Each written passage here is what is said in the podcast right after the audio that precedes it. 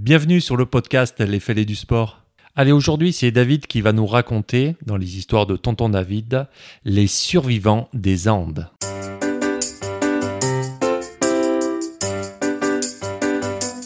Tonton David, raconte-nous des histoires. Euh, donc je vais euh, aujourd'hui, je vais vous parler d'un, alors, pas d'un match, c'est France-Uruguay. Ce sont des rugbyman et je l'ai appelé France-Uruguay repas entre copains. Vous allez voir de quoi je vais vous, euh, je vais vous parler. Donc c'est un fait historique euh, très connu, je pense que tout le monde connaît, mais bon, c'est toujours bien de, révoquer ce, cette tragédie. Alors on est le 12 octobre 1972, le vol 571 Fuerza Aérea Uruguaya décolle de Montevideo, donc en Uruguay. Euh, L'avion doit rejoindre Santiago du Chili pour un vol censé durer 4 heures. À son bord, des joueurs du club de rugby également, accompagnés de leurs proches. Ils doivent rejoindre le- la capitale chilienne pour disputer un match. Et, euh, une équipe d'un collège, les Old Christians, et les uni- et contre les universitaires chiliens. Euh, le groupe, ouais, Les c'est ouais. Mes racines anglo-saxonnes. Surtout toi, Surtout moi, ouais.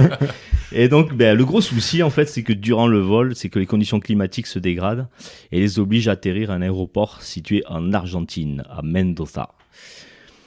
Le groupe, il passe la nuit. Voilà, l'ensemble des passagers, ils passent la nuit. Et au matin, alors là, ça ne s'invente pas, un vendredi 13, les pilotes refusent de repartir en raison des mauvaises conditions météo. Puis, sous la pression des jeunes gens, ils cèdent et ils redécollent, ils repartent. Le lendemain, donc, alors, le trajet se poursuit, mais durant le voyage, ben, le vol surplombe à un moment un cône volcanique dans la cordillère des Andes. Peut-être que déjà ça vous parle. Voilà. Et là, c'est une erreur de jugement du pilote qui pensait avoir franchi la zone du Planchon Petereoa, si je le prononce bien, qui va provoquer une première collision. Alors l'avion heurte les rochers, il glisse en toboggan dans une vallée enneigée à 3800 mètres d'altitude près du volcan Tinguirisa et non loin d'un village argentin.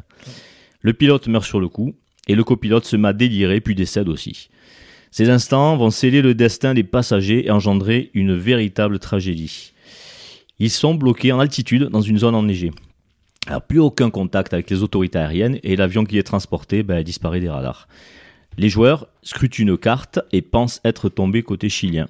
Une méprise qui trompe aussi les secours qui sont à la recherche de l'épave. Ils savent qu'un avion a disparu, mais plus de traces. Il fait moins 40 degrés. Vous imaginez un peu survivre à ça Ça doit faire froid. ah, ça fait, ouais. Moins 40 degrés.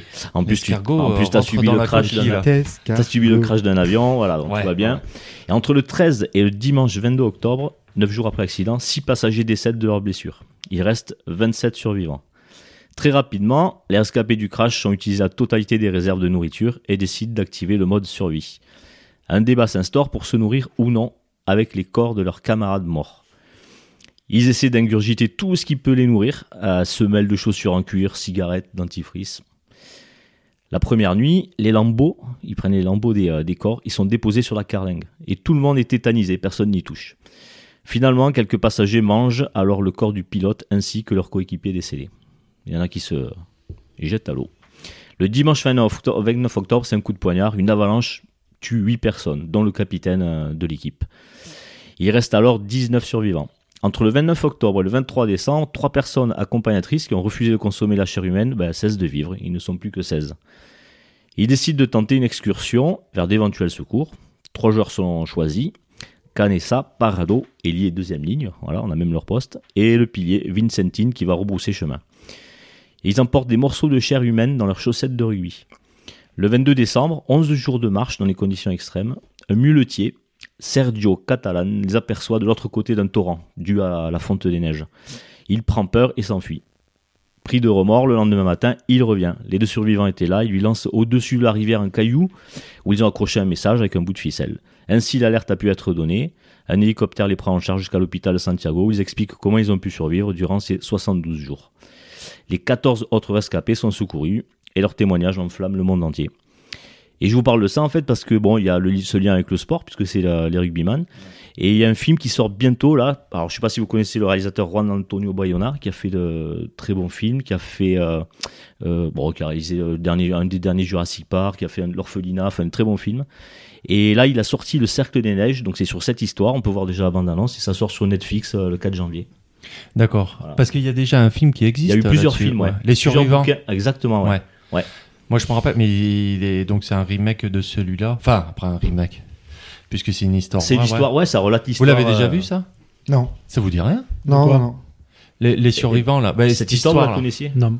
Ah, il est Non, non, Enfin, non, non, non, moi j'ai vu. ça, je vais le regarder. Ouais, ça. Ah ouais, ouais. Ah ouais, ouais, franchement, non. ils l'ont. Ça, début janvier, super réalisateur. j'ai eu Donc, la ils- ont déjà. fini à 16. Ils ont fini à 16, ouais, je 16 sais. survivants, ouais. Ouais. Donc ils peuvent encore faire du rugby. Une équipe. Une équipe. Non, Voilà, non, donc, non, mais c'était. C'est pour ça que j'appelais ça repas entre copains. Ouah, du coup. Voilà. Ah, De quoi? Attends, attends, j'y étais pas du tout là. Repas C'était entre le copains. repas entre copains, c'était le... Ah entre j'avais pas vu. Voilà. Bon bah en tout cas merci David et puis bah, on regardera ça euh, de- le pro Début janvier. début janvier Ouais. c'est ça sur 4 Netflix. hein 4 janvier, ouais. Allez impeccable. Ben merci David et à bientôt pour la plaisir. prochaine histoire.